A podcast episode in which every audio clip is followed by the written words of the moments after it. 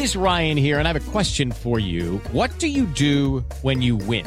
Like, are you a fist pumper? A woohooer, a hand clapper, a high fiver. I kind of like the high five, but if you want to hone in on those winning moves, check out Chumba Casino. At ChumbaCasino.com, choose from hundreds of social casino style games for your chance to redeem serious cash prizes. There are new game releases weekly, plus free daily bonuses. So don't wait. Start having the most fun ever at ChumbaCasino.com. No purchase necessary. BGW. Void were prohibited by law. See terms and conditions. 18 plus.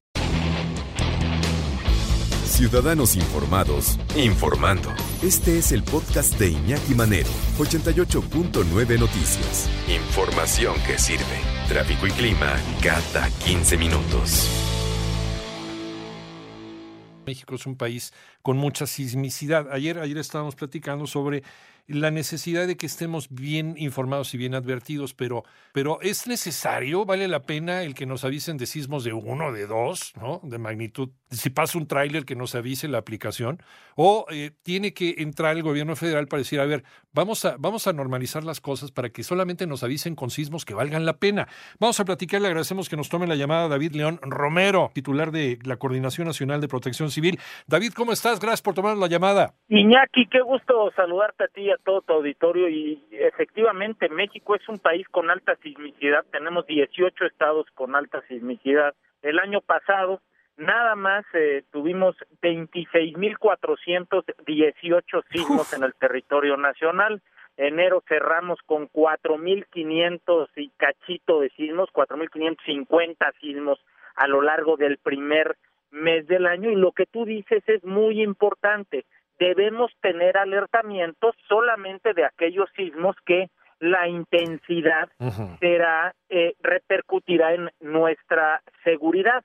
Hay dos elementos importantes, Iñaki. La magnitud, la magnitud es la, la, la, energía que se libera cuando hay un sismo en el epicentro. Esa es energía liberada y es magnitud. Y la intensidad es cómo sentimos nosotros el sismo y tiene mucho que ver con la distancia que tenemos del epicentro y con el tipo de sismo cuando tú me dices, oye, que una aplicación me alerte sobre un sismo magnitud 4 que sucedió en las costas del estado de Chiapas, bueno, la intensidad en Ciudad de México no va a generar ningún riesgo para la población. Tenemos dos instituciones muy importantes en México que llevan décadas trabajando en torno a la sismicidad. La primera, el Servicio Sismológico Nacional, que está cumpliendo 110 años, de registrar, analizar y entender los sismos en nuestro país.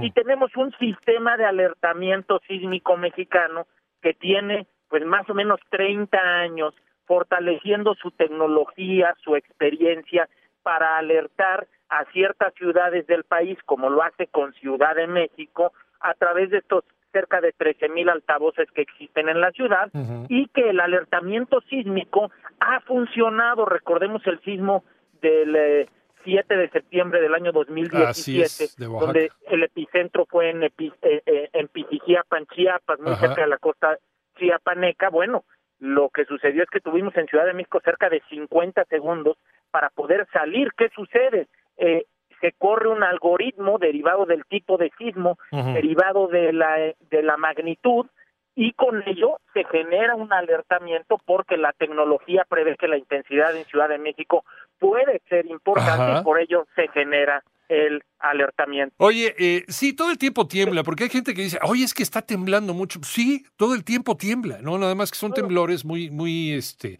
de una magnitud tan baja que ni siquiera te das cuenta y no lo sientes. Es parte de la vida de la, de la Tierra como, hay que considerar a la Tierra como un organismo vivo para poderla entender de esa forma, David, ¿no? Es correcto, tienes cinco placas tectónicas que conviven en este territorio nacional, tienes pues no sé, 70, 80, 90, 100 sismos por día, afortunadamente los que hemos tenido.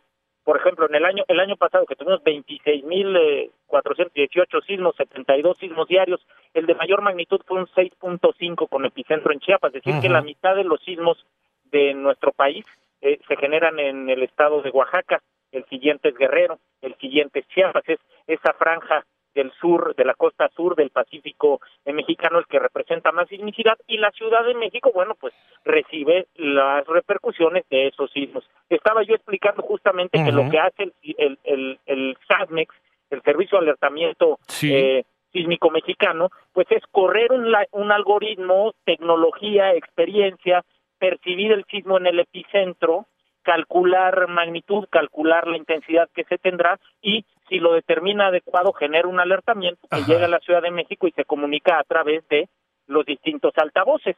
Por eso el alertamiento sísmico funciona muy bien, Iñaki, cuando los sismos son muy lejos, porque la onda sísmica, la que mueve la Tierra, llega después que la onda eléctrica que se envía desde el punto del epicentro para que aquí suenen los altavoces en Ciudad de México. Los sismos que son muy cerquita de la ciudad o cuando tiembla debajo de tus pies no los podemos alertar porque la onda sísmica llega antes que el alertamiento sísmico.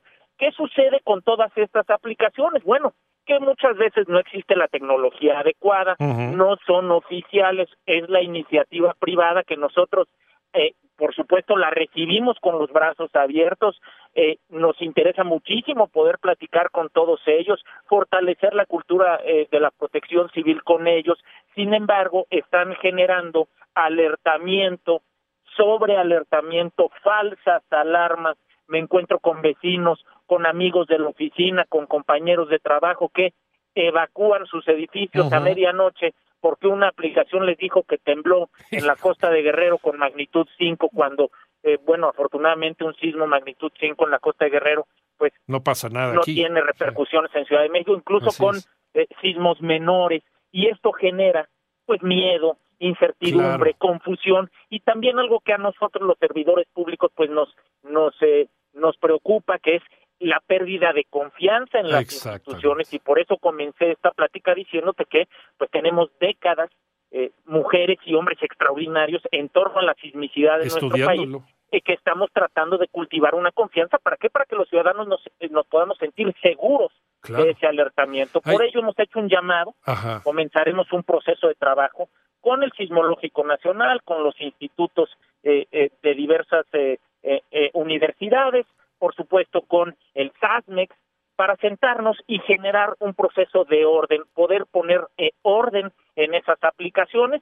Por supuesto, bienvenida eh, su participación, pero en un marco adecuado que genere, primero que nada, confianza, que genere seguridad, que permita a la ciudadanía estar mejor preparados en torno a un riesgo sísmico donde nadie nos puede decir cuándo va a temblar, nadie nos puede decir en qué magnitud va a temblar, pero lo que podemos estar seguros es que volverá a temblar. Eso es cierto, y hay zonas que están concentrando demasiada energía, como son las de las costas de Guerrero. Eh, es correcto. Y entonces por eso, por eso la mayoría de estos sensores sísmicos están ubicados en esta zona del Pacífico mexicano. Pero no es, no es para, para, para hacer un, una, una, un vaticinio apocalíptico, no, es para estar preparados finalmente. La información es, es vida, y por eso existe esta tecnología a nuestro alcance, pero tampoco eh, podemos vivir en un estado de angustia, David.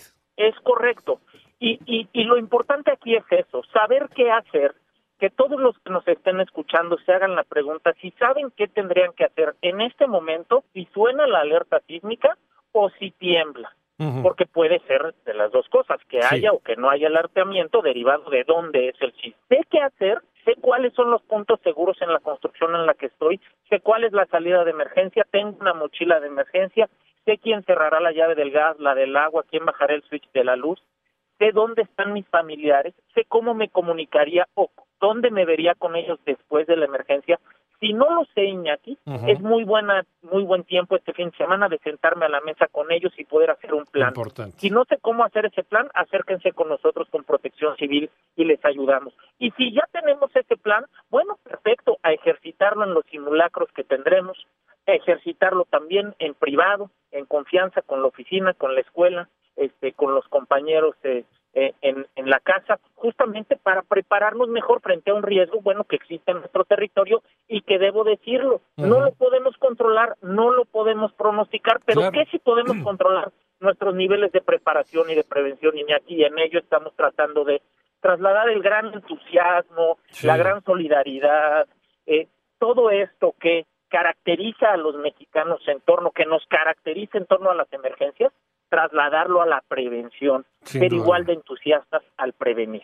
Sin duda alguna, David, y créeme que estos micrófonos siempre están abiertos para eh, lo que resulte de estas pláticas, de estas mesas de trabajo para poder regular estos sistemas de alertamiento. Tenemos la tecnología al alcance, hay que utilizarla, pero hay que utilizarla desde luego con mesura y con responsabilidad. David León Romero, titular de la Coordinación Nacional de Protección Civil, te mando un abrazo y muchísimas gracias como siempre, David. Otro de vuelta, que tengan muy bonita tarde y estoy permanentemente a sus órdenes, señor. David. Hasta pronto, 2 con 38 minutos. Y sí, desde luego, como sucedió el 19 de septiembre del 2017, estaba tan cerca eh, el, epicentro de ese sismo entre Morelos y, el estado de Puebla, pues que no dio tiempo a ningún alertamiento, jamás, ¿no? Nos llegó de inmediato. Pero eh, por lo menos en lo que pueda servir, sobre todo en estas zonas donde se está juntando la energía, que es en esta costa del Pacífico mexicano, es una herramienta extraordinaria, pero no tenemos por qué estarnos angustiando de a gratis si sabemos que todo el tiempo está temblando, pero solamente terremotos, temblores, que valga la pena.